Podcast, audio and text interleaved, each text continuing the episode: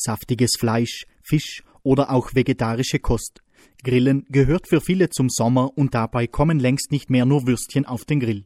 Dabei sollten Sie aber einige Dinge beachten.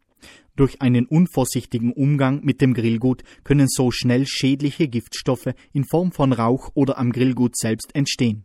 Silke Raffiner von der Verbraucherzentrale informiert. Beim Grillen können mehrere Stoffe entstehen, die gesundheitlich bedenklich sind. Einmal durch die Hitze. Das geschieht übrigens auch im Backofen bei sehr großer Hitze. Es bilden sich durch Bräunungsreaktionen sogenannte heterozyklische aromatische Amine. Und diese sind im, stehen im Verdacht, krebserregend zu sein. Diesem Problem kann man am einfachsten vorbeugen, indem man zu große Hitze vermeidet beim Grillen.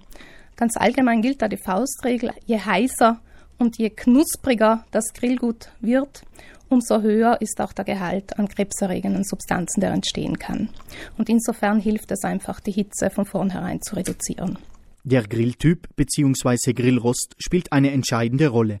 Ist hier die Hitzequelle, wie zum Beispiel bei einem Holzkohlegrill, offen, so können durch das Hinuntertropfen von Flüssigkeiten oder Fett giftige Stoffe entstehen, die direkt ins Grillgut und die Atemwege gelangen. Eine abgedeckte Hitzequelle kann das verhindern. Eine einfache Möglichkeit, der Entstehung von krebserregenden Substanzen vorzubeugen, wäre es, das Grillgut bei indirekter Hitze zu garen. Geeignet dafür sind beispielsweise die sogenannten Kugelgrills. Äh, ein Kugelgrill bietet die Möglichkeit, die Kohle am Rand zu schichten, sodass in der Mitte eine Abtropfschale Platz hat. Und indem man den Deckel des Grills dann schließt, wird die Hitze reflektiert. In diesem Fall spricht man eben dann von indirekter Hitze. Der Vorteil einer solchen Anordnung ist es, dass weder Fett noch Fleischsaft noch Marinade direkt auf die Kohle tropfen. Sicherer als ein offener Grillrost ist eine Grillplatte.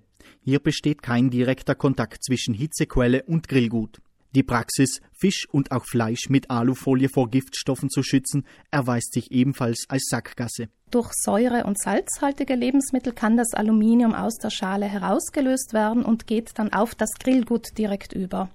Und es gibt reichlich Hinweise dafür, dass eine zu hohe Aufnahme an Aluminium im Körper eine giftige Wirkung auf die Nerven hat. Einige Lebensmittel sollten Sie jedoch besser nicht auf den Grill legen.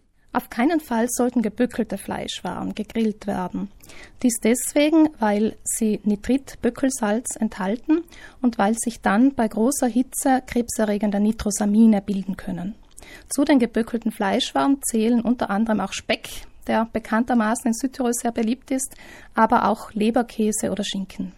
Grillen ist nicht nur gesellschaftlich ein Erlebnis, sondern kann bei richtiger Verwendung auch geschmacklich zu einem besonderen Erlebnis werden. Aus Sicht der Ernährungswissenschaft kann man dem noch hinzufügen, dass das Grillen an sich eine nährstoffschonende und auch fettsparende Zubereitungsart ist, sofern eben bestimmte Grundsätze beachtet werden. Vollkommen abgedeckte Grills mit Edelstahl- oder Lavaplatten oder anderen Abdeckungen bieten mehr Schutz vor giftigen Substanzen. Lassen Sie sich im Handel von einem Fachverkäufer beraten und erkundigen Sie sich über die Funktionen des Grills.